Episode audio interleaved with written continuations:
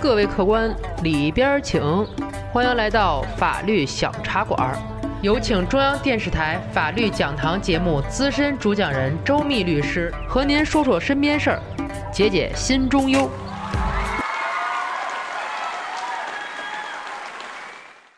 有人问小茶馆说：“私家车出借给别人开，出了事儿，出借人负不负责任？”今天呢，我就给大伙儿说说这件事儿。这个小赵啊，刚刚通过了驾校所有科目的考试。挺开心的，因为驾照还没发下来，所以考试之后这一段时间呀，没机会再摸车了。但是小赵刚学完车呀，这个车瘾正大。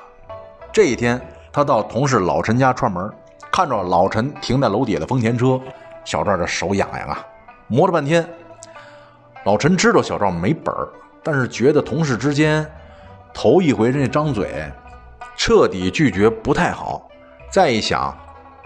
也不一定出什么事儿吧，便答应了小赵。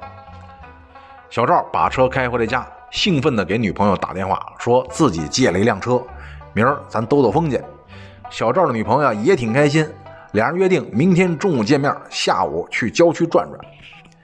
第二天，俩人从郊区倒是回来了，找加油站准备加好油，再洗个车就回去。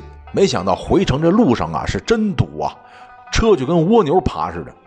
小赵急脾气啊，等不住啊，一个劲儿的往前窜。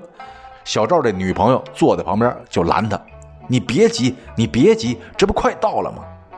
小赵心急火燎的说了：“你可是不知道啊，现在这司机都欺负新手，你稍微晚一点，他就插你前面。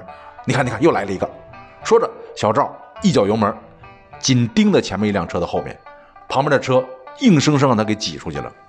可是跟前车的距离那可是真近了。这小赵呢，紧盯着前车，准备过路口。车真是太多了。等前车到路口的时候，一看灯黄了，一脚给刹车就踩住了。可小赵跟得太紧了，正加油呢，咣一声，撞了。驾驶员刘女士因为带着安全带呢，没什么事儿。可坐在后座的老母亲可遭了殃，因为撞击力挺大的，老太太不知道磕了哪儿了，满脑袋都是血。一看有人受伤了。谁也不敢说私了了，刘女士便打了报警电话和救护车电话。交警赶到现场，向两位司机要驾驶证。这下小赵慌了，他只是刚考完试，还没本呢。结果交警出具了事故报告书，事故责任全部由小赵承担，并且将车辆暂扣，把小赵也带回了交警队。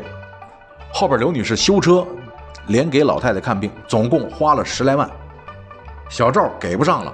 随后，刘女士就找到了车辆的所有人老陈，提出除了车辆保险和小赵应当承担的责任之外，剩余的部分应当由老陈支付。可老陈说了，车又不是我开的，凭什么我担呢？再说他把我车都撞了，给我添这么大麻烦，我还没地儿说理去呢。三番两次协商无果，刘女士将驾驶车辆的小赵和车辆所有人老陈一同告上了法庭，要求他俩共同赔偿修车费、医药费、误工费，共计十二万元。那么，作为车主老陈，在这次事件中是否需要承担责任呢？那位说了，车还真不是他开的，是小赵开走了呀，不应该他来承担责任。呃，这样啊，还是我说说你听听。根据。《中华人民共和国侵权责任法》第四十九条的规定啊，因为租赁、借用等情形，机动车所有人与使用人不是同一人时，发生交通事故后，属于该机动车一方责任的，由保险公司在机动车强制保险责任限额范围内予以赔偿；不足部分呢，由机动车使用人承担赔偿责任。